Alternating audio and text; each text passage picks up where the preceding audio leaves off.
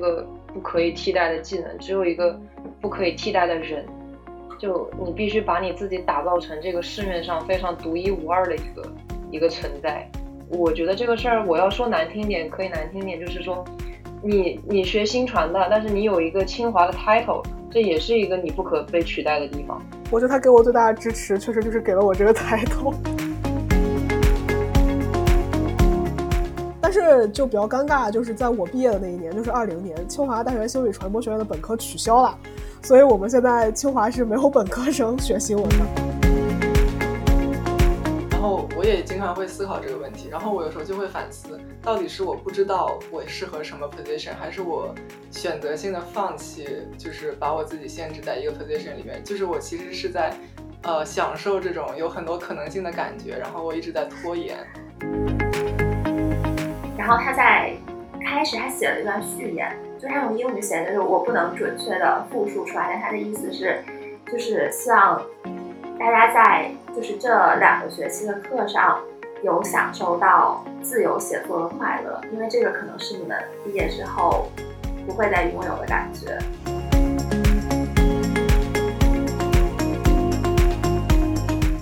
嗨，大家好，我是 Eve，今天是新闻自习室的第二期节目。非常感谢大家的支持，我们已经开通了微博账号，欢迎大家在微博上和我们互动。第一期节目播出之后，我收到了很多朋友们的留言，有一条留言说，中国还有许多在可能不是非常知名的院校读新传的学生，会更好奇在所谓的名校或者是大平台上学习新传的体验。其实这也是为什么我给播客起名叫新闻自习室。我个人认为，其实现在不只是新传，很多专业的知识和技能都是能够通过各种资源自己去学习的。所谓名校的高墙，隔绝的更多的可能是一种信息，这种信息可能来自于同柴之间的共识，或者是老师给你的引导。我也希望能够通过这档节目补齐新传学生之间的信息差。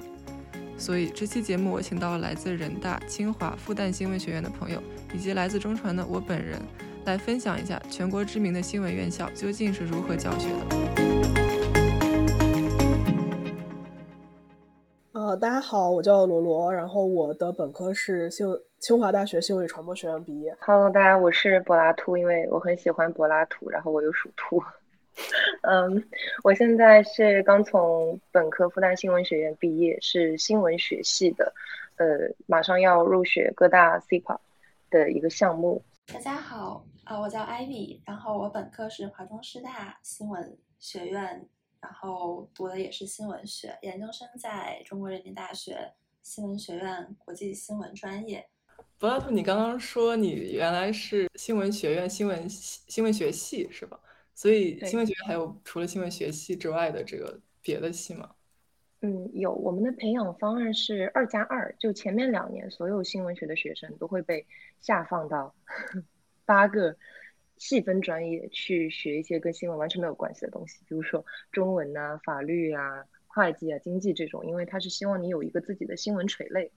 对，就是是这么希望的。后面两年呢，你会被重新分到四个学系，就是新闻、广告、广电和传播。传播是比较做传播学学术的那种，然后广电呢，就是你懂的，剪片子啊这样子。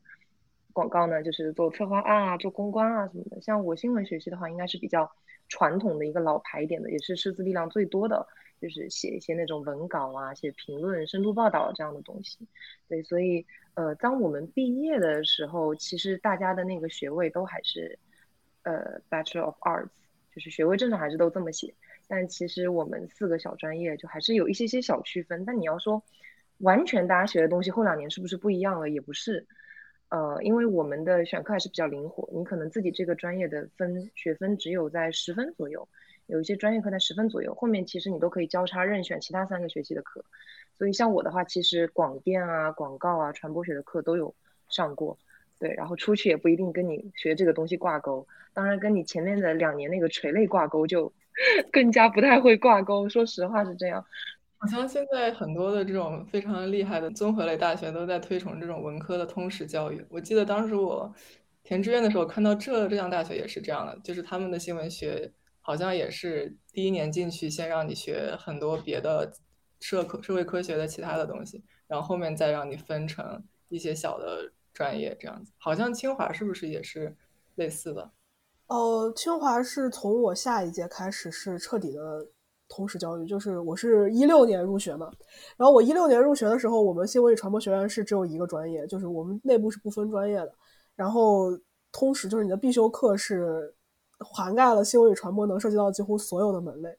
然后在你的选修课，你可以集中，也可以分散，反正就是你要完成几个课组，大概是这样的一个设置。然后从一七年开始，清华开始推行的叫大类招生，所以从我的下一届的学弟学妹开始，他们进来的时候，所有的新闻学的同学，他们先是进到人文社科大类，然后在大一结束的时候再二次分流，然后分流到各不同的专业。那他们大一的时候上的课就非常同时，就是很散。但是就比较尴尬，就是在我毕业的那一年，就是二零年，清华大学新闻与传播学院的本科取消了，所以我们现在清华是没有本科生学新闻的。然后，但是新闻学院是开课开在了，就是还是人文社科大类，就是它不是变成书院制嘛，就是某某书院，然后在应该是日新书院吧，就是那个人文社科的书院里面会有清华的新闻传播的老师开的新闻传播方向的课，但是就没有这个专业了，然后只有研究生有这个专业。对，这就是我关于我毕业了之后我学院没了的故事。你知道这是为啥吗？为什么他就是虽然无法揣测，但会不会有你们作为本科生，你们会有这种类似于共识或者猜测，就是为什么下一届之后没有本科？呃，其实我觉得还是一个就是清华的一个培养培养导向的原问题吧，就是因为清华这几年一直的导向叫强基，就是加强基础知识，其实就是导向就是。理工科的话就是数理化生，然后就是基本的理基基础研究，然后文科的话可能更基础的就是，呃，就是新闻，就是不是新闻，就是人文社科的这些。然后当时我记得那一年取消本科的应该是，应该是新闻和会计，我要是没记错的话，就是他等于是把文科里面两个比较强实务导向的专业给去掉了。这一点其实是我自己不是特别理解的地方，因为因为在清华里面。不是一个公开的事实，但是我觉得是有那个气氛，就是学术是学术是鄙视链顶端，就是学术是最重要的。你做学术做得好，是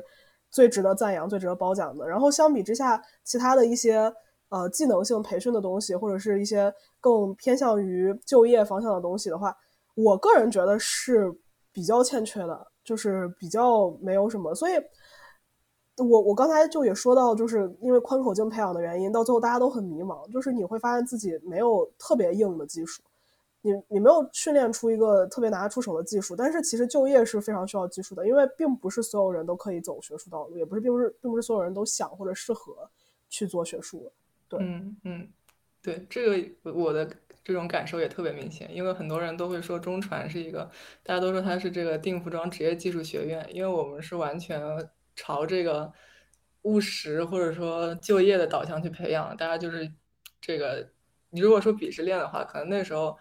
呃，虽然学术肯定不能说在鄙视链哪一端，因为就没有几个人在做学术。然后那个时候大家特别羡慕，就是某某某师哥师姐，就大二大三就出去接活了，然后接了一个剪片子活，挣了多少万。反正我们的气氛是这样，所以后来我硕士到清华之后，发现哎，大家怎么全部都在写论文？然后我就会觉得这种这种这种跳转这个差别特别大。然后 Ivy，你应该也是有经历过两个不一样的这种国内的新闻学院，你会有觉得有什么比较大的这种差别吗？嗯，其实我觉得我本科的时候，呃，也跟刚才讲的差不多，就是我们是虽然前两年也是在新闻学院，但是是不会细分专业。就是大家所有的课都一起上，就是我觉得可能有百分之五十以上的课是文学或者社会学这样的课，然后到第三年的时候，你可以在啊新闻广电新媒体里面选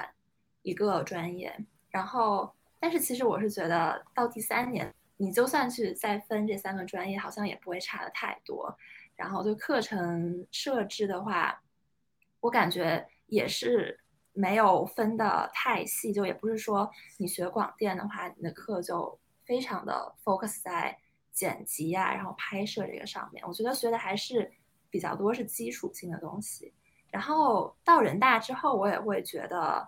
嗯，就是还是理论是很看很被看重的吧。就是可能也是因为人大新闻学院一直是比较偏向理论，就像新闻史，然后传播学。理论这些就是他们比较嗯出拿得出手，或者说一直比较强势的方向，所以去了之后，就会发现，其实不管你想要就业还是想要读博，就是理论还是很重要。就是我到了人大之后最大的感受。嗯，那大家还记得，嗯，刚开始就是高考之后，为什么会选择新闻传播这个？至少是这样大类的一个专业呢，以及后来为什么在这个比如说二加二或者是通识到这个小方向的这个培养上面选择了自己现在所在的这个嗯这个 track，尤其是比如说你是呃清华的本科的话，你肯定拿了一个非常高的一个分数，然后为什么选择了就是呃我是情况是这样的，就是我有清华的那个自主招生的领军计划的降分，所以我的裸分其实没有上限的，然后呃拿了降分裸分没有上限之后，说明我不能选经管。然后也没有办法选法学，就是两个文科上面最最强势的学科，基本上是跟我无缘了。呃，然后当时，但是我其实一直都是特别想学新闻，我应该是从高一的时候我就说我最想学的专业是新闻学。然后当时其实是一个很朴素的想法，就是想当记者。我学新闻的初衷就是想当记者，而且我我我是很想当文化类记者，就是我也没有特别。那个就是非常高尚的那种，想要做战地记者啊，或者想要去做报深度报道或者调查记者，其实没有，我就是想当文化类记者。然后我非常喜欢那些东西，所以我当时也没怎么犹豫。就一个是给我的选择其实不多，就是分卡在那儿，我的选择就是这几项。然后我自己又一直都很想，所以我基本没怎么犹豫，就是出分当天就把志愿全都选好了，然后就就结束了。我我当时我记得特别深刻，就是。我们开学第一天，然后老师来宿舍里面看新生嘛，然后在女生宿舍一群人，然后老师就问你们为什么学新闻，然后很多人都说了 是因为看了谁谁谁的书或者谁谁谁的新闻报道什么，然后想学新闻。然后我记得那天那个老师直接说，新闻学院不是这样的，就是就是我们我们我们我们不教这个，然后你也不是想把你们培养成这样。然后我那那那好吧，那那就没有办法。就是我觉得这个是这个是当时大学给我的第一次打击，就是在我到大学报道当天晚上，然后就是老师说不是这样的，你想错了。然后我嗯，那那行吧。嗯，我不知道这到底是一个 blessing 还是一个 curse，就是他说的是对的，但是但是。可能他在第一天选择这么说，不知道。对对，他说的是对的，但是真的很残酷。呃，sorry，柏拉图，你当时是为什么选择了这个？你当时是选择的是新闻学吗？还是你选择了一个大类？没有，呃，我们其实有点复杂，因为他在每一个省的招生政策不一样嘛。然后我是浙江的新高考改革第一届小白鼠，对我们就是文理不分科了，然后。呃，文理不分科以后呢，复旦在浙江的招生，它是呃叫一个三位一体的东西，就是你要先去高考后，你去考它，它复旦组织的笔试，那个笔试还是分文理科的，然后就看你三个选课里面是理科多还是文科多吧，然后决定你去考哪一个。但是新闻它的招生口径只在文科笔试那一边，但我偏偏是理科选的多，结果呢当时就不行嘛，所以我后来是用裸分上的复旦。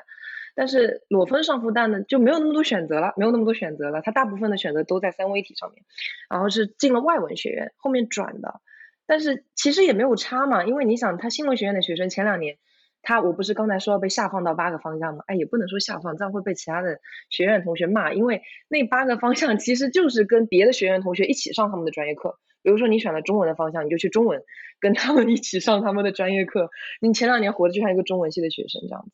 嗯。但当然，就是我们是所有复旦所有学院同学，不管你是学理还是学中文还是什么东西，都要上通识教育。所以前面两年有很多课跟你是什么系的没有关系。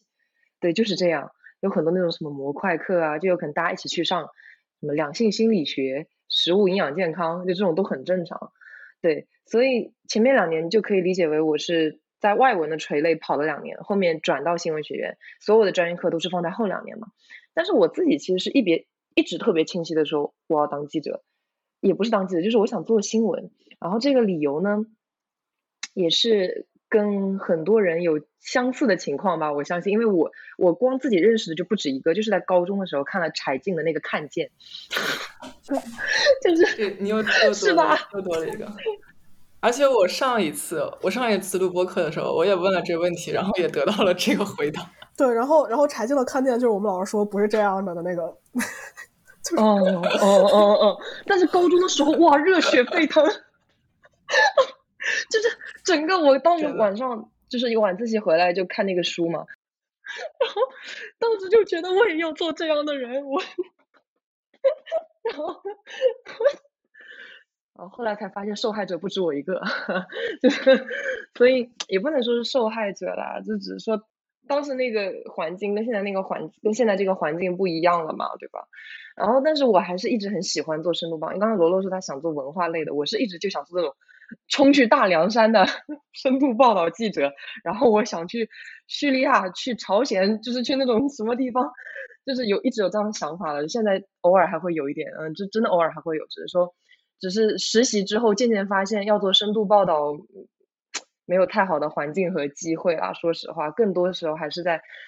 嗯，自己的原创稿就是一些民生稿啦，比如说，哇，苏州河贯通了，两边就造了好多便民的那种游步道，然后小区的居民们都好开心啊，就这和柴静，对，这和柴静写的那个东西也差太多了吧？我当时就想。可能就是 需要像罗罗的这个老师一样，就是上来先跟你说这是不对的，然后带我去通气会的那个，不是这样的，事情也不是这样的。对，所以刚才那个话题是什么？就是你为什么选择新闻？就是我觉得是出于这种理念，就是因为我我很喜欢两件事情，第一个是我很喜欢表达，第二个是我很喜欢公益，不是 charity 那个公益，是 public benefits 那种公益。我理清了自己两这两件事情之后，我就自洽了。因为我原来对学新闻是这样的这个事情也有一点不能自洽，但是我现在发现，我其实想做的事情不是说一定要新闻啊，就是抓住这两个东西，我就依然可以做嘛。所以后面就是去国际组织啊，然后去做公益或者去做主持人，都还是跟这个一直在卡的。所以研究生的选择也跟这两个事情有关系。嗯嗯，这个确实是一个特别典型的一个新闻学 学生的成长路径。然后，呃，艾比，你还记得你当时是有这种类似的体验吗？还是？我觉得我跟柏拉图刚才说的有点像，就是我还蛮早就想明白我喜欢什么。然后，我觉得我也是，就是我喜欢两件事情。第一个是我喜欢听别人讲故事，然后第二件事情是我喜欢写作。然后我就一想，那如果你让我去学金融，然后去学会计这种每天要。就是算数啊，然后对，就是对着电脑和纸工作，然后每天在办公室的工作的话，那我觉得我会被憋死。所以我当时就觉得，哦，然后当然看见这本书，我觉得就是当时有激励到每一个想要学新闻的人，因为它里面讲的就是他可以去像是踏破铁鞋，然后就是亲身经历，然后看这个世界。然后我就觉得哇，这是我理想的工作，就是一边走一边听别人的故事，然后一边记下来。对，然后我就想说，好，那我就是要学新闻。然后，当然了，后来这个梦想的破灭也是刚才跟大家讲的差不多。然后我觉得我第一次梦想的破灭也是，就是我第一份实习是在，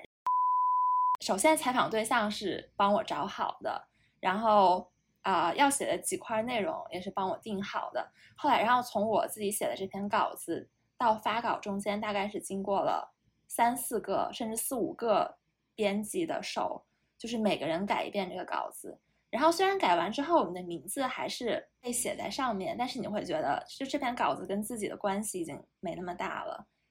对，但是如果说我现在就是问我有没有后悔学这个专业的话，我觉得可能就还是没有。没有后悔吧，就是因为你还是有，至少就是可能你写十篇稿子，至少你会觉得自己其中一篇是有意义的，这样就还是会有一种满足感。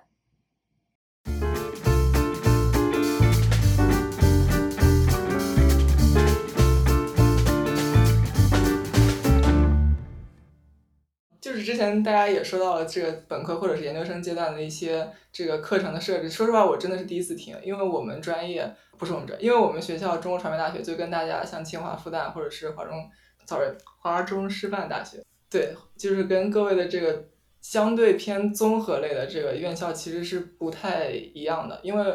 我们我们学校怎么说呢？比如说我们学院叫电视学院，然后我们所有的专业它都它其实都叫广播电视学，然后还有一个括号，它会就是括号国际新闻方向，或者括号电视编辑方向，或者括号编辑出版方向。然后当你在这个学院里的时候，你感觉专业和专业之间好像差了很多。就是比如说你是偏编辑出版的，你可能会多学一些像这个平面啊、交互啊这些内容。然后你是电视编辑的，我是电视编辑的，我可能会多学一些纪录片。然后如果你是国际新闻的，就国新的话，呃，艾比应该比较熟悉，就是中传，然后人大、北外和清华的国新应该是一起培养的。哦，sorry，还有复旦五个学校，sorry。对中传的话，它本身就是特别细，然后它，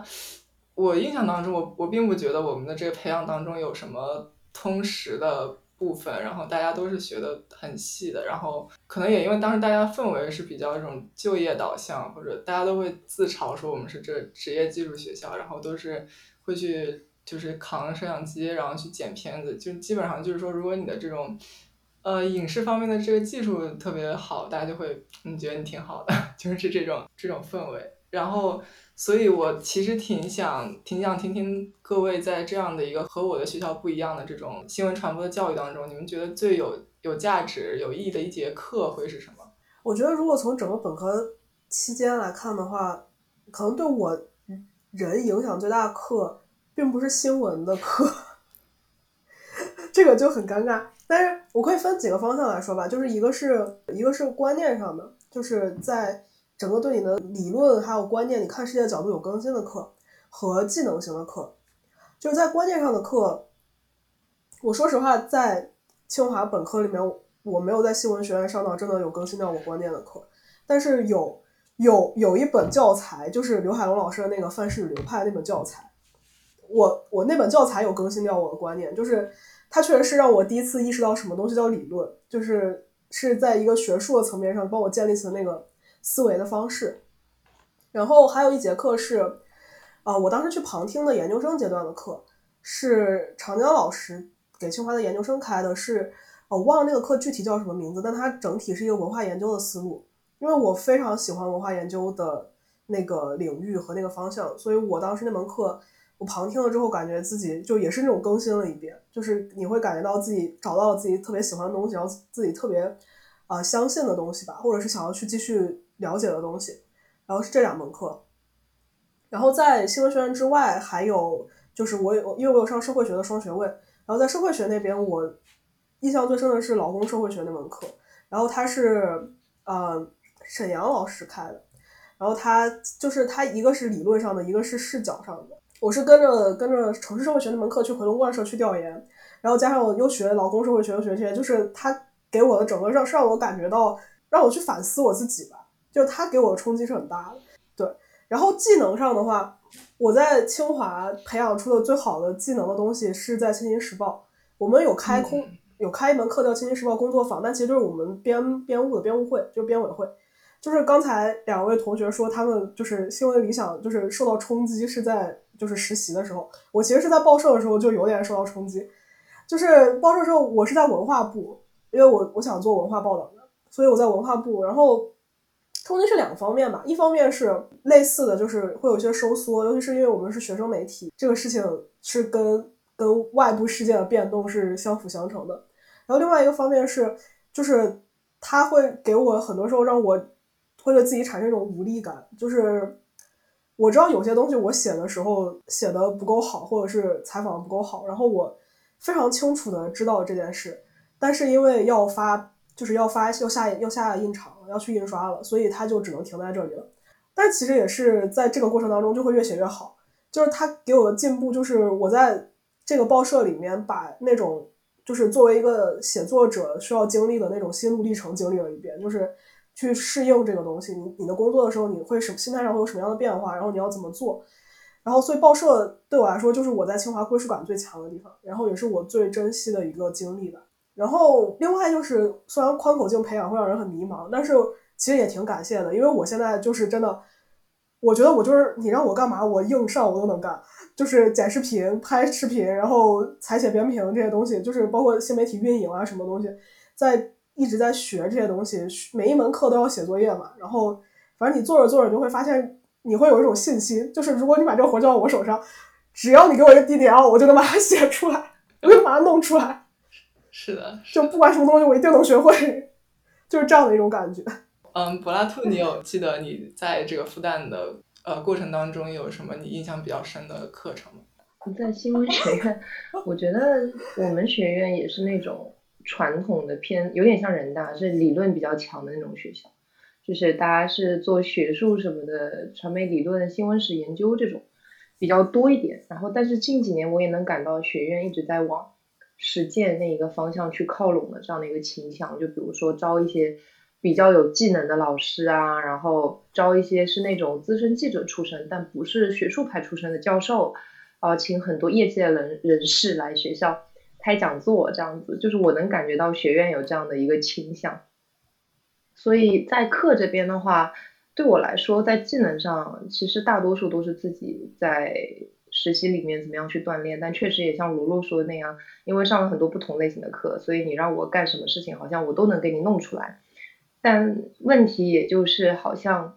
你真的让我在这种事情上跟别的学生去竞争，我肯定干不过中传的。比如说我做主持，我在我在我在学校里窝里横，但是我碰上冯林那样的，对吧？人家真的播音系出身的，我也干不过。啊，然后我如果做编辑，我可以编，我可以剪视频，但是我肯定干不过 Eve，这是很正常，特别正常。而且我觉得这是我们很多学生的一个现状，对。所以在技能上给我最深印象的课，就是一个我觉得我们学院在这方面教的还算可以的一个课，就是嗯新闻评论或者说是。嗯，就是教你怎么样写评论的一个课吧，因为老师确实很大牛。嗯，然后就我们还有一些其他的专业课，比如说数据新闻这种，我知道人大有一个那个数据新闻，RUC 新闻坊做的特别好。对我们也有一个那样的课，但是还是不够吧？就我们功力确实还是不够，就教学生去爬东西或者说分析东西，什么样用的工具都特别的基础，但大多数软件或者 APP 平台他们都是有反爬的东西的，就我们一些文科生根本就是爬不下来。所以你看，这个专业技能其实我们要顶在这一方面也是顶不上去的，对。然后理念上的话，嗯，我觉得总体来说没有一个给我，呃，一门课让我的观念颠倒怎么样，只是说我在不同的课学了很多那一种不同的传播学的理论。然后有一本著作是好几个课的老师都推的，哦，是那个英尼斯的传播的偏向，就是是那个媒介史观的一个东西。但那个东西对我的影响很大，因为它让我意识到说。呃，媒介它对历史进程的影响，还可以用一个很崭新的视角去看。对，是这这两个课，也不是说这两个课吧，这两个方面，我觉得学院对我的影响会大一点。但是因为我现在总体来说，我没有在文字这方面继续发展了，就比如说写新闻评论或者新闻报道，因为，嗯，怎么讲呢？就因为之前自己写深度报道，然后，呃，发不出去。对，但是我我觉得学院给我的教育我还是感谢的吧，虽然就是他给我的竞争力没有体现在一些很具体的东西上，很具象的东西上，但是我觉得像清华或者人大学生一样，我们在专业技能上可能真的不是最顶的，真的不是最顶的，但是出去找工作，学院好像也不会说担心你怎么样，因为他们觉得你出去靠这个 title 够了，啊，就像清华出去全调是，对吧？不就是靠抬头？就是我说实话，清华那么多选调，就是就说白了就是选调你的核心竞争力就是你是清华毕业的，没啥别的了。就是对呀。然后，然后我觉得我我现在出去，我哪怕以后我在国外，可能我在我在联合国被踢出去，或者我回我以前老东家回 FRC 回不去，然后我可能还是要被迫回国。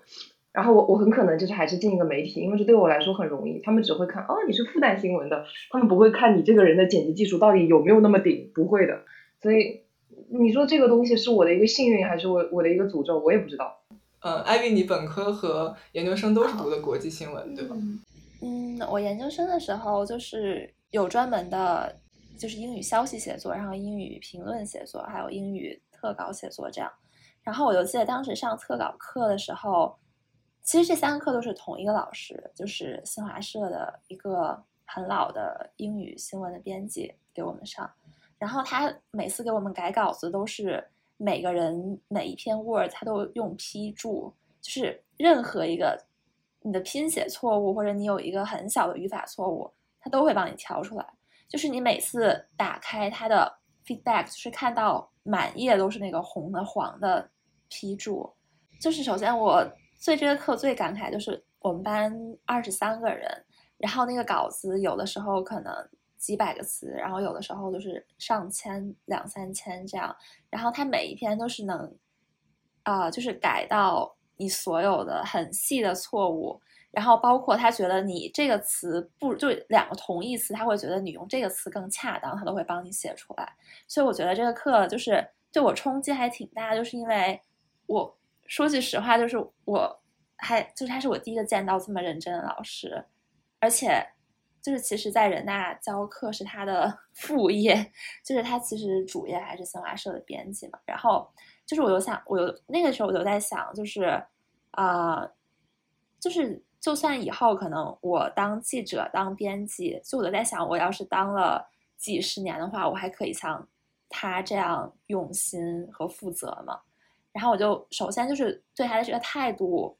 给我的影响还挺大的，就是让我有一种啊、就是我觉得就是可能做这个工作真的需要一种责任感和信念感吧，就是你要对你的每一篇稿子这样负责，才有可能真的写出好的东西。然后还有这个课让我感触很大的一件事情是，最后那个老师把我们所有的稿子都啊、就是做成了一一个就像纪念册一样的东西。然后他在开始他写了一段序言，就是他用英语写的，就是我不能准确的复述出来，但他的意思是，就是希望大家在就是这两个学期的课上有享受到自由写作的快乐，因为这个可能是你们毕业之后不会再拥有的感觉。然后，呃，然后就是这个课对我触动很大的，也是因为他这一句话，就是我觉得确实在学生时代还是有一些自由写作的快乐吧。然后包括当时写那篇 feature 的时候，哦，就很神奇，因为我我来 UN 实习之后，然后我发现其实 UN 也写过我当时写的那个人，就他是一个艾滋病患者，然后他曾经数次自杀未遂，就是因为他不知道不知道怎么向家里交代这件事情，然后后来呃，就是他最后一次自杀被救回来的时候，他当时就是脑子里有一个想法，就是他要去西藏。然后就是一个半梦半醒、半死半活的时候，他就突然有这个想法，然后后来他就被这个想法，嗯，激励到了，他就想，那他死之前就是要去一次西藏，然后后来他就开始投身啊、宣传不要歧视艾滋病患者的这件事情上，然后他就从北京一直骑要往拉萨骑车，然后就一路上一边骑行一边宣传，就是包括呃。防御艾滋病和就是反歧视的这件事情，对。然后当时我记得我写的是这个吧，然后我觉得，嗯，可能确实在其他媒体上也，可能他也不会当做一个正面的典型被大家歌颂什么的。但是我当时写的时候，就是还是真的挺佩服他这个人。然后包括就是我刚刚说的，后来我发现其实他也被联合国采访过，对。然后就想说那个课真的是有让我。体会到写自由写作的快乐，所以这个课就是我算是我印象最深、收获最大的吧。这是一门英文的写作课是吗？就是所有的这些报道你是用英文？对，所以其实一开始的时候，就是你写一篇两三千字的稿子，就是大家的语法错可能真的还挺多的，就是一些小很小的错误。所以那个老师居然就是每一处都能给你挑出来，就让我真的很佩服。嗯嗯，是的，可能我本身的这个呃印象比较深的课也是非常的有这个 中传的特色，因为它也是一门实践课，然后它是由中传电视台的一个老师教的。现在我们应该也还是有电视台的，只是有一些节目没有了。然后我们也是当时是两周要拍一条新闻，那个课的名字叫《校园生活》，应该是从这个从有这个学校开始就有这门课。然后一开始的时候是那时候是电视嘛，然后大家都是要一群人，然后去拍这个新闻，然后要上这个中传电视台的这个电视，所以当时都大家把这个东西就非常 take it seriously。一开始可能是大家在采访这个校园里面的事情，因为它叫校园生活，就是其实就是拍一些校园里面的这个东西。但是后来不知为什么，就大家就是卷起来了，就是 开始拍一些周边的东西，然后整个北京的东西，还有一些到河北去拍的一些东西，然后反正就是一些各种新闻吧。然后那时候我们也是因为拍摄，其实它的这个难度是更大的，不是专业上难度，就是你要去获得人家的同意这件事情的这个难度，比你去呃跟人家交流，然后写一篇稿子的这个难度要更大一些。所以当时那个时候，很多时候并不是说这个老师他一定是教给了我们什么。呃，规则很多时候是我们同学之间就自己互相 激励，然后互相找出了一些特别特别奇怪的一些方法，比如说什么就是假装自己是其他媒体的，反正就各种各显神通嘛。包括选题上面不会有非常强的这种限制，这件事情本身可能是会能够带给我们一些做这个记录者的这种一种快感。我不知道这种快乐是不是只有在学生时代才能够实现，但就也希望希望不是吧。听刚刚这艾比说了之后，我感觉可能确实在这个呃学校里面，可能确实我们能够实现这样的一种变相的实现当初的一些一些期待。我觉得这可能是一个挺挺好的事情。其实刚刚就是柏拉图也讲到了这个，就是你有这个复旦 title，然后包括罗罗他有这个。清华的 title，或者是有这个人大的 title 之后，你要去能够找一个媒体的工作，其实是挺容易的。那你们有会觉得，就是在这个学校里面，他会给你给到你一个什么样的就业或者是学术上的资源的这种支持吗？你 叹了一口气，我就非常认真的在想，我觉得他给我最大的支持，确实就是给了我这个 title。觉得我们还是有，因为因为我感觉我们学院也想要维持自己在传统媒体里的势力，然后就近两年我们出生然后去央媒的人数在下滑，所以他也会在这方面帮忙做对接啊什么的，嗯，然后尤其是在上海这一边媒体嘛，嗯。我们是有小实习和大实习，我不知道你们有没有，就是一个是在对大二暑假的时候会有一个，嗯，一个月还两个月的小实习，它是有学分，呃，然后大实习是在大四，你选一个学期，你去脱产实习什么都可以，它是有四个学分好像，然后那个这两次实习呢，嗯，是学院会帮你去对接一批，大部分是在上海的传统媒体。当然，你也可以选择不去，对自己去找一些，比如说公关啊或者广告公司也可以，只要跟新闻有关系的就可以。但是学校确实还是会大头帮你去对接这些传统媒体，然后让大家去有，就像一次报志愿，然后那边再过来面试这样子。嗯，但肯定是有一个那样的通道在，是有一个那样的通道在。但是比较搞笑的是，就是很多大家就小实习去过之后，大实习就不会再 去传统媒体。这个还挺好的，因为我还是第一次听到这种国内的学校，然后有这种很对口的这种这种连接。我基本上中传、清华，清华是这样的，清华的老师的那个核心是，就他们也会特别希望你去主流媒体，但是他们的那个是你先去找，如果你实在找不到了，我们再帮你找。然后就是你要承认自己实在找不到这件事情是一个门槛很高的事情。那他怎么帮你找？他就会帮你联系联系一些通道，还是说？嗯，对，对，就是会帮你联系一些，就是他们可能有的岗位啊，或者什么。而且我觉得，呃，我说实话，我感觉大家其实想去主流媒体的意愿都不是特别强。嗯，就是，嗯，然后对。那去哪里的意愿比较强？是选调吗？我我我我觉得其实其实跟时间有关系，就是。我觉得从我进大学到现在，就是大家最想去的行业已经换了好几轮了。就是从一开始的金融，然后到互联网，然后现在就变成体制内嘛。嗯。然后，所以，所以大家其实也都会跟着这个流动。反正我记得我们当时我们专业实习的时候是大四上的时候，反正大部分我感觉就就是互联网一些，然后有一些去主流媒体的，反正。互联网可能大家会想去的意愿更高吧，当时，但是这两年肯定又有变化，这两年又不是这么回事儿。然后我我当时很惊讶，就是很多我我出来出国之前，我跟我导聊天，他说他那个月跟八个学生聊天，我是唯一一个说我不想选掉的，就非常惊人。然后对，然后然后然后那个那个那个当时也有惊到我，就是这个这个比例。虽然是我们师门那个比例，但是我觉得我们师门也并不是非常就是这种导向的，就是其实很惊人。嗯，是陈老师。对，那我觉得我们我们复旦还好，就是大家对于那方面的东西没有，就是太大的兴趣去靠拢。毕业之后选择去体制内的很多，也就是呃想找一个国企的工作了，然后就是对于自己出于自己生活上的考量，不是我不知道清华的同学去选调生是出于一种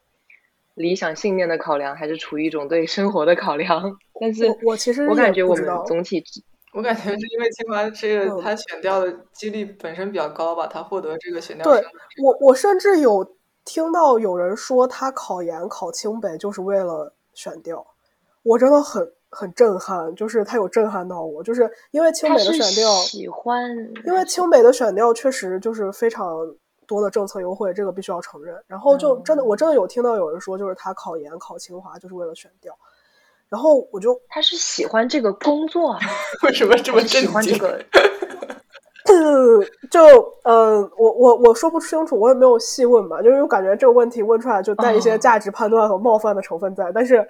嗯，对，就是，但是这个这个，就是听到这个话本身是让我很震撼的。其实人大也是考公大校，就就其实我我应该现在已经毕业了嘛，然后我是去年找了找了一轮工作，然后我觉得我是我们班可能为数不多的没有参加过国考的人，我不知道我是不是唯一一个，但是我觉得差不多。我觉得可能跟北京和上海的氛围不一样。哎，你知道我都有同学去当 idol，就 而且我觉得跟那个学就是氛围也有关系，因为我记得我去年秋天的时候，我上电梯，然后去洗澡，旁边的人都在说怎么刷行测，然后你就觉得哦，大家大家都去考，那我去考一下也不亏，反正就是 why not 那种心态吧。然后万一考考上了，就觉得啊，我好不容易考上，那我就去吧。然后就是我觉得很多人是这样的心态，就是没有一个特别的原因。柏拉图逐渐震哦惊。我第一次听说，就是我们是有过，我有略有耳闻，略有耳闻。当时是可以选那个高考，我自己高考完是可以去人大新闻法律双修的一个什么学位，但是我对这个氛围略有耳闻，就没去，因为我性格比较花里胡哨，然后，嗯，但是 也是。就是学院里有一些这样的传闻啊，就是比如说我们研究生，呃，很快能看出来这个人本科是复旦的还是人大的，就是一看他那个写东西就会被 ban 吗？一开他写东西，开始开始开始先写那个什么什么什么绿水青山，就是金山银山，然后先引用一串的，基本就是人大出身的，然后就是就是，但我一直觉得这是一种很夸张的刻板印象罢了，但是。刚才确实有震惊到，就是听到大家说考公的这个氛围有这么的热烈。就近几年，我觉得我们学校也确实是考公的人有一点上涨吧，但是是因为这个经济形势什么的问题，大多数的大家还是比较呃自由而散漫的灵魂。嗯然后就对，而且这也是为什么我们我刚才说很多人我们小实习去一次央媒这种体制内感受过那种氛围，然后大实习就会不愿意再去，对，然后可能大家就是宁可呃去广告传媒比较穷的那种行业，因为现在体制内说实话工资也不高嘛，对，嗯，然后去互联网的也很多，然后像我这样出国的也很多，转商科的也很多，但是嗯，确。确实没有这种呃大家全去考公的氛围，对，嗯，所以我还蛮震哦，惊的。我突然想到一个，想到一个，就是让我觉得，呃，人大跟复嗯旦差异很大的事情是，就是国新班它不是有一个啊、海，就是央媒在海外记者站的一个遴选嘛，就是嗯，当时是大家可以去报，它有一些在世界各地的记者站的岗位，然后包括新华社、人民日报，还有中新社和 China Daily。然后你就去填，可以填两个志愿，然后就面试，然后就看就是从这些学校里面报名的同学里面，可能大概每个记者站选一两个人这样。然后呢，我们班，然后包括中传、北外，还有清华，基本上是大家都报名了。就是可能我像我们班二十三个人，可能得有二十个人报了吧？就除了那种就是不想要折腾的人没有报之外，大家全都报了。然后复旦国新好像就一共三个人报，然后我当时就很震惊，对。然后后来就是因为我们这一批实习生有一个男生是复旦国新的研究生，然后我当时就跟他聊这件事情，然后他就说啊，他不想去，就他不想去央媒，也不想去记者站，他出国就是为了玩儿，那为什么不通过 其他途径出国？所以就根本就不会参加这件事情。对，但是像北京的这四所学校，就当时真的还挺积极的。啊，然后这个我觉得也算是学校给我们提供到的资源之一吧。虽然我当时就是面面过了，然后最后也没有去成，因为疫情，然后那些嗯媒体就不是很愿意承担风险。然后，但是这个事情也影响到了我们很多同学找工作的进程，因为大家都是做好了会先去海外记者站实习，啊，三到六个月，然后再回来，然后就可以接受。延毕这样的一个程序去这一个 pace，然后去安排他们的找工作的计划，但是后来已经拖到了将近九月份，然后又告诉我们说大家都去不了了，然后就是你们就现在要立刻开始找工作，不然就就错过秋招。啊，话说话说回去，就是刚才说的海外记者站的实习，然后包括呃，就是这个国新的项目也是会给所有人安排一份央美的实习。就是你去不去都得去的那种，然后有的人是觉得这是一个资源，但是也有人比较排斥吧，觉得是浪费时间。我以为国新这个项目，因为国新这个项目是因为我们本科就有国际新闻专业，然后它是我们学院，我们可以说是最好的专业。当时我们不知道，后来我们发现它是最好的专业，就是因为它是首先这国新的硕士的这五个学校的呃国新硕士是是一个部委直属的。然后会有这些这个部委，对对，然后会会有它有一些，他们会派一些这个领导来专门给大家讲课，包括你刚刚说的这个新华社的老编辑，然后给你上的这门课，我觉得确实也是一个非常难得的一个资源。包括他这个项目，可能他之所以这么受重视，本身就是因为我国的这个外宣缺乏人才等等，所以可能老师们会觉得，或者同学们应该有这种心理准备，就是我上国新这个项目就是为了。进入一个主流媒体，然后做对外传播这样子，我没有想到还会有人不愿意去。是复旦的吗？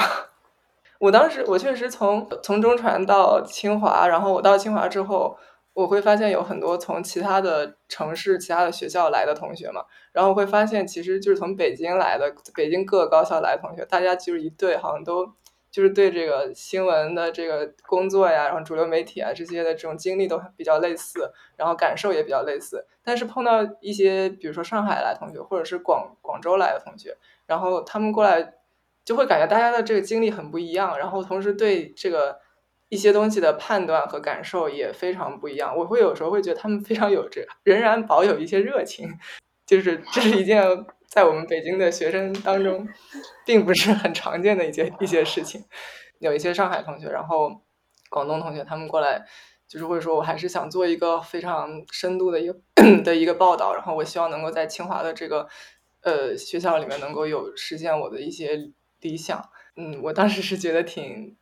也是让我挺 挺惊讶的，我就感觉这种城市之间的。差别还是挺大的，因为可能毕竟北京是一个政治中心，然后新闻它其实也是一个跟政治强相关的一个行业，然后可能这种体会会挺不一样的。天呐，我我这样话讲话是不是就坐实了刚才对复旦的刻板印象？就我前几天我导师他跟我讲说，我说我之后要去能做一些国际传播相关的东西，就是他说不要靠近政治，他说。多做对外传播，呃，然后多做文化传播，就小心要保护好自己。然后你在纽约多去大都会，就是多去博物馆逛逛啊什么的，就是保护好自己。就是我们学院导师还是有蛮多都是这样的性格，对，然后就很散漫啊，就会在豆瓣上写书评啊，然后开一些那种就是自己的那种很很小资的一些东西，然后带着学生一起玩。但是确实，对于嗯这种比较红专证的东西，大家会靠近的意愿少一点吧。但大多数就是当我们还在一个觉得什么义务，你说，嗯嗯，妹妹，我想说复旦有一个 slogan 叫“自由而无用”，是有这句话吗？对，民间民间校训嘛，民间校训。但但确实，我我我之前一直觉得“自由而无用”这句话有点伪，你知道吗？因为我觉得到复旦之后，大家还是很卷啊，就是你知道该弄的都会弄啊，然后也没有那么多无用啊，就。但是确实，你要说在这个方面那个的话，那确实也可以说我们比较自由而无用。你讲，所以学院也在为我们这两年越来越不愿意去央媒实习而糟心吧？就是因为央媒实习对我们来说越来越不算一件好玩的事情了，真的是这样。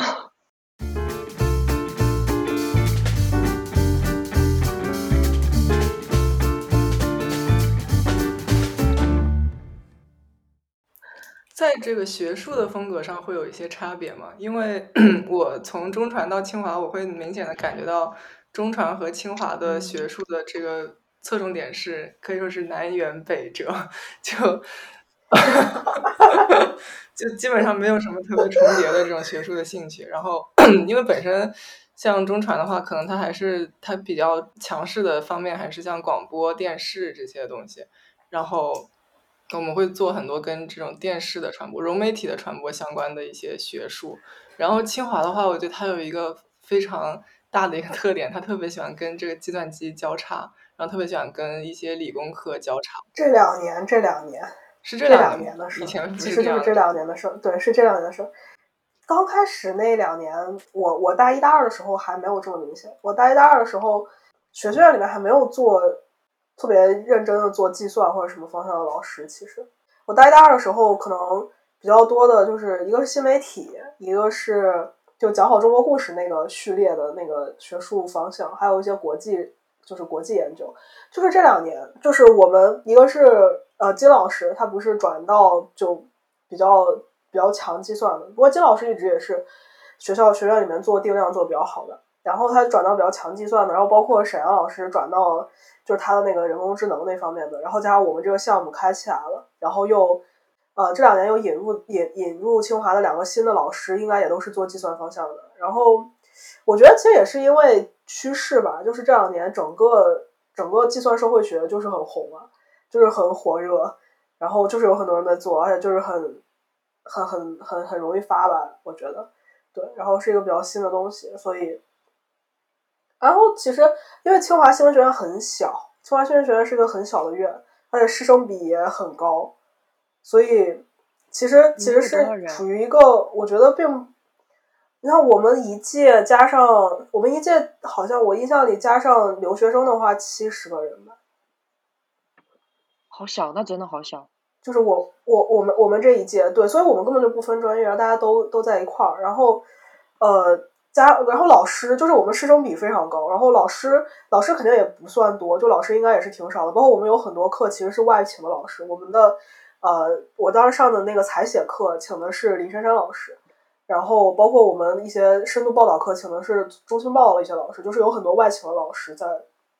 做，还包括老师整体也比较年轻，尤其是就是这几年新还在，就其实它是一个成长中的院系，所以它没有一个。特别明确的，就是说我们这个院就是哪个地方强势，它其实它跟老师的关系很大，就是你的导师这个这个老师擅长的方向是什么，然后也跟就因为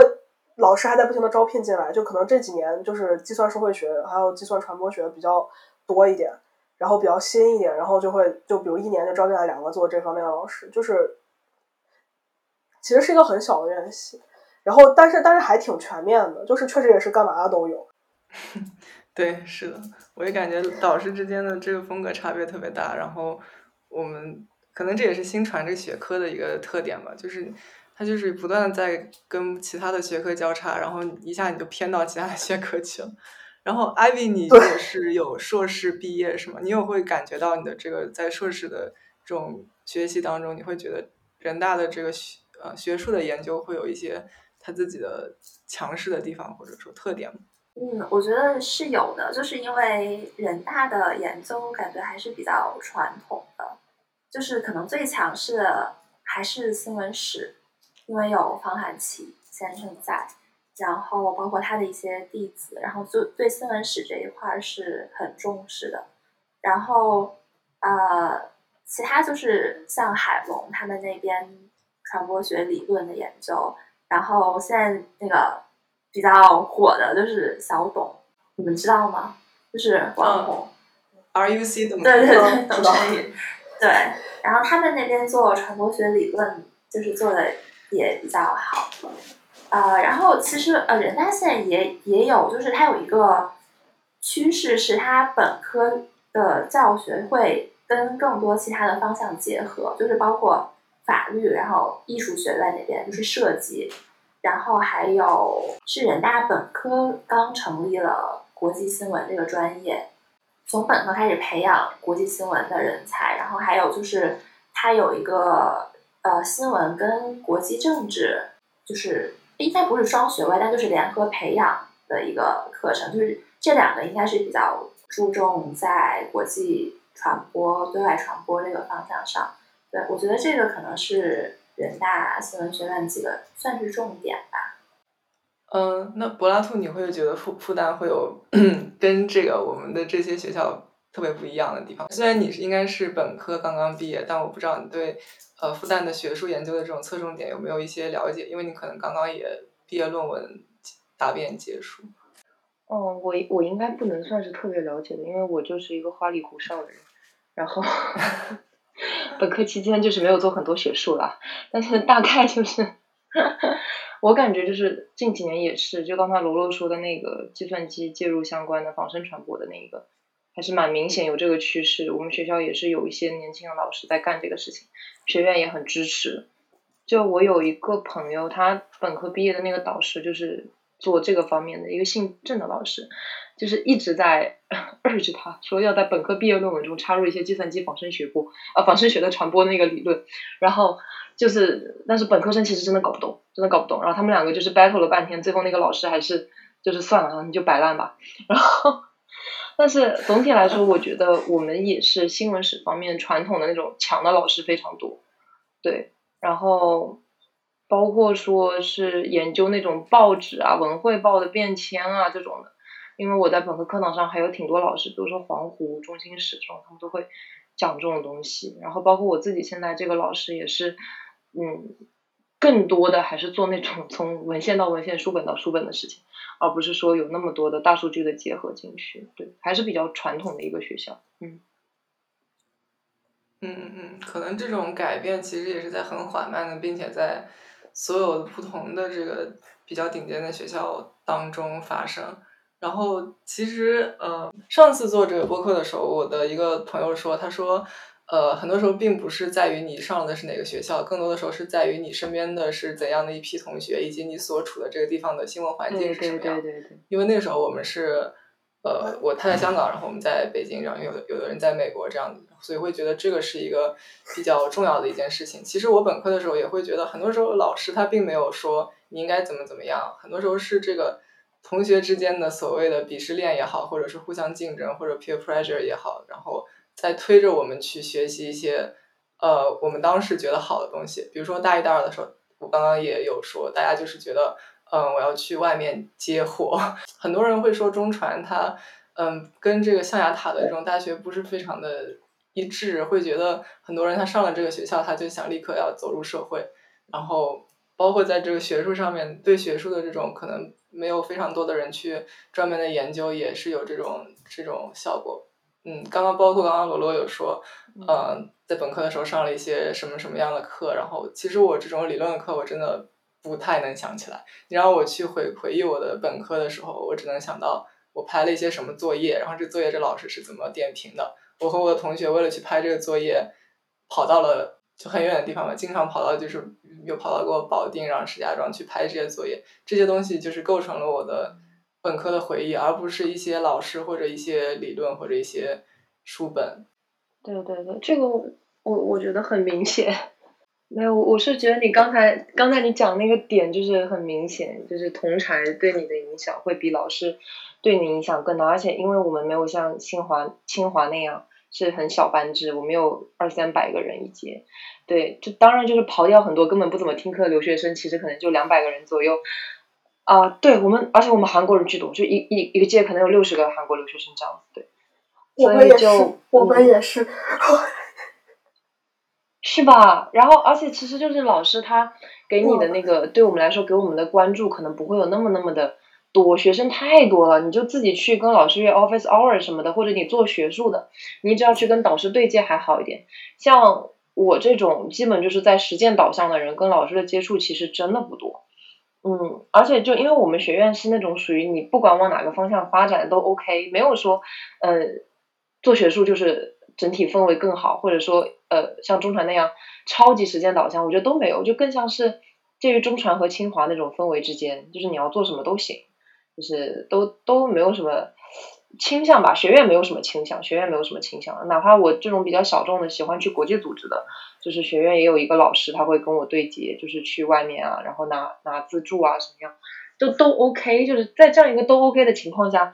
同才的那个影响就会非常非常的大，而这是一个原因。还有一个原因是我们有我们老师也很百花齐放的，真的什么奇怪老师都有，什么奇怪老师都有。还有那种喜欢《黄帝内经》的，讲《易经》，然后让我们怎么养生保健法的。所以，嗯，大家就是从大一开始就有一个氛围，就是老师是老师，然后不是所有老师你都可以，就是还是怎么说呢？个人的独立性更重要，个人的自主性更重要。所以，你同学在干什么，真的大家都会都会看。但是老师给你很多教导，有的时候你真的不能，就是你不想去信基督，你难道会因为老师会去信吗？也不会。就是所以，所以我真的觉得义父说的那个。特别特别的对，尤其是在新传这种行业，我觉得更明显，因为也有非常多的，就是尽管我才做小红书一个多月，有 N 个小朋友来问我说，新传出去会不会找不到工作啊？因为你看，就这个同才的焦这个焦虑是非常非常明显的，老师没有办法给他们这个问题的答案。对，嗯嗯，其实我做这个播客一开始也是因为。刷了小红书，然后看到有很多人有各种这个焦虑，然后我觉得，当然我也有，然后我就觉得，说不定可以在这种对话当中去 去稍微的缓解，或者是找到一些答案。不过刚刚你说的这个柏拉图，你说的这个，嗯，什么方向都可以做。我有的时候会觉得，在中传这件事情呢，有的时候你该做什么方向，你会被你的这个过于细分的这个专业所限制。就比如说，比如说你在复旦做主持。其实我们整个学院，或者说我们整个中传，除了播音学院的人，其他人绝对不会想到说我要去做主持，因为他都会想，如果我要做主持，那我比不过我比不过播音的人，那不会有，那大家想说，呃嗯，大家都会想要找这个播音的时候，都会说，哎，我们去找我们去播音学院找一个同学，然后帮我们念一下这个稿子，不会说，哎，旁边有一个谁，然后他的播音挺好的，我们去找他来做主持，一般都不会这样说，然后包括。嗯，比如老师他要找一个人，他就会说，我们去戏剧影视学院找一个同学来拍一个电影，或者我们去电视学院找一个同学来拍一个纪录片，或者我们去新闻学院找一个同学来，呃，写一篇稿子。其实它是很细很细的东西，可一个人他完全可以既会主持，又会写稿子，又会拍纪录片。但是其实我们就被这些专业和学院给呃限制了。这件事情我本科的时候并没有并没有发现，就是直到我可能也是刚刚跟各位聊了之后。我才觉得哦，原来就是一个学院的学生是可以是可以学这么多东西，并且大家都在学这么多 不一样的方向，这样子，或者是哪怕是学像法律。哎，其实我有一个问题，就是就是因为我刚刚有提到，就是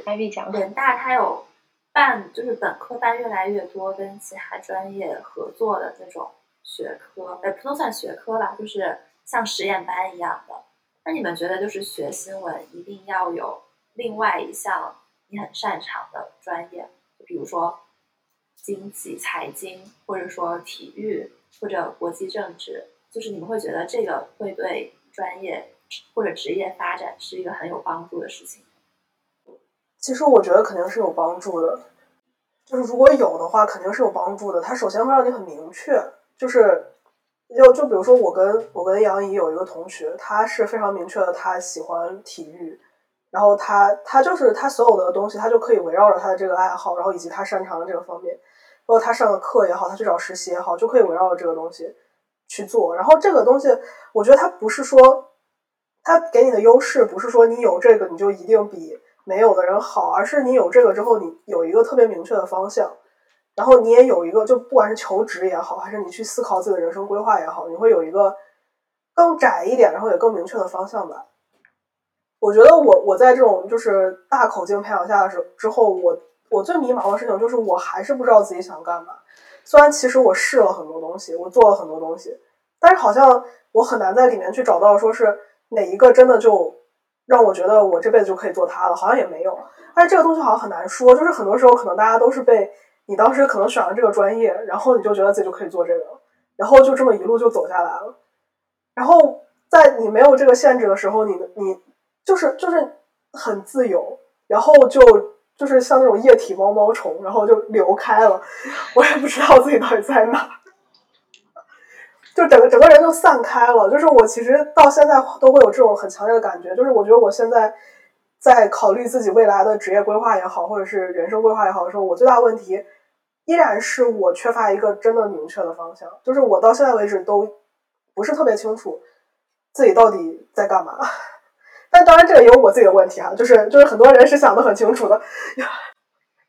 我觉得这个又回到了就是你们上一期的话题，就是那你们说本科像这样跨学科的学习和本科学另一个专业，研究生在读新闻专业，会这两个之间那会不会有本质的区别？还是说其实这个就是一个大的趋势，就是 本科不要学新闻，还是先学一个其他的专业？其实我不是特别认识一些本科没有学新闻，然后转到新传来。我知道肯定是有非常多的，而且非常五花八门。我有碰到我们的下一届数双的下一届有很多这个从生物转过来的，然后从各种这种理工科还有英语啊小语种非常多的人小语种，然后转到转到新传来。对我觉得这是，但我没有特别多跟他们去交流过，所以在这个方面上很难去说。本科和研究生的问题，因为很多人他考研选择新传，可能他其实是也有一部分的原因是想逃避他原来的那个专业，所以可能他也不想干原来那个专业，他就想做新传了，而不是把这两个专业结合起来。然后我们上一期我们这个新新闻自习室的第一期播客，其实讨论的就是新闻传播的学生到底有没有这个。呃，不可替代的技能，然后不知为何我们在这里就是今天大家聚在这里又讨论到了这个问题。然后当时我们刚开始聊，然后就会有一些 有一些这个在呃媒体的实践经验的同学们说，他当时在香港，然后包括在内地，其实呃他们都是有一个呃共识，是认为这个新闻传播学生的不可替代性，反而是来自于他对另外一个领域的这种熟悉，比如说财经，比如说体育，比如说民生，比如说医药。但是可能这些领域的这些人，他们这些呃 position，他们并不会非常的 prefer 新只学新闻的学生，所以比如说财经记者，他们如果有一个学经济的和一个学新闻的人站在面前，除非这个新闻的人他有很多的这个财经的相关的报道经验，可能他就会去选择这个呃有经济学背景的这个这个同学。但是回换过来说，有经济学背景同学，他在什么情况下会去当记者呢？对，这就是为什么我们学院会把专业课就压缩在后面两三个学期，大部分是两个学期上了，就可能他们也觉得够了，就新闻学的技能就你学这点就够了，更重要的是你要自己去摸索出自己的一个 方向和垂类。然后我也确实是，我觉得没有一个不可以替代的技能，只有一个不可以替代的人，就你必须把你自己打造成这个市面上非常独一无二的一个一个存在。不是说你一定要有一个怎么样的垂类，你可以是这个垂类或者加那个垂类的一些知识。总之就是你不要很容易让自己被取代。但这个这个东西它并不是说我去有一个垂类就一定不容易被取代了，也不是这样的，真的也不是这样的。就其实我觉得这个事儿，我要说难听点，可以难听点，就是说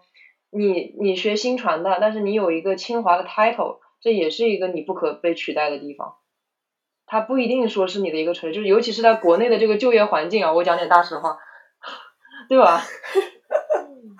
我我我我说实话，就是在在二零年之前，就是呃在二一年之前，就我们有一个说法，就是如果你又不想进体制内，就又不想走选调，然后又很难找到别的工作的话，就是我们的退路就是去做教辅，就是教培，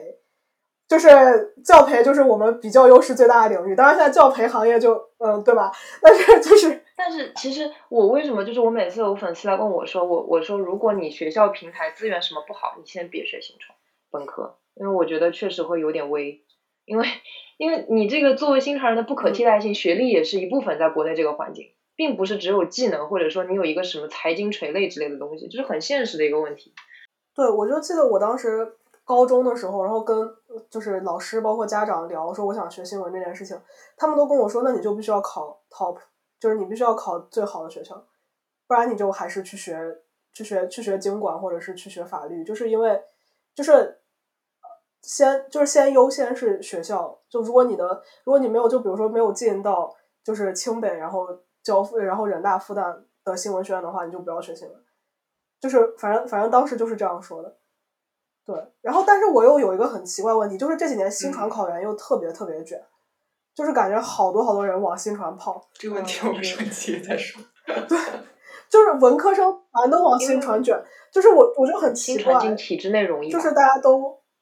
我不知道是不是进体制内容，但是我说实话，我在我在进新传之前，包括我我现在学到现在之后，我也依然觉得。在众多文科专业里面，新传其实是相对偏技能性的一一些的，就它可能不像会计或者法律那么那么技能性，但其实它也是有一些技能性在的。就是对比于人文社科的，就是人文社科，如果你要做本专业的话，基本上就是学术道路，然后编辑之类，就是那些方向。就是其实它，你说它没有一个特别拿得出手的核心竞争力的话，我觉得算是比上不足，比下有余吧。就是在实践层面，在实物层面。对吧？它门槛低啊，嗯，你说，义务说，是，对，罗罗，你刚刚一直在说，就是可能你不知道这个，呃，可能你一直不知道你究竟适合什么，或者你想要一个什么样的真正的一个 position。然后我也经常会思考这个问题，然后我有时候就会反思，到底是我不知道我适合什么 position，还是我选择性的放弃，就是把我自己限制在一个 position 里面，就是我其实是在。呃，享受这种有很多可能性的感觉，然后我一直在拖延，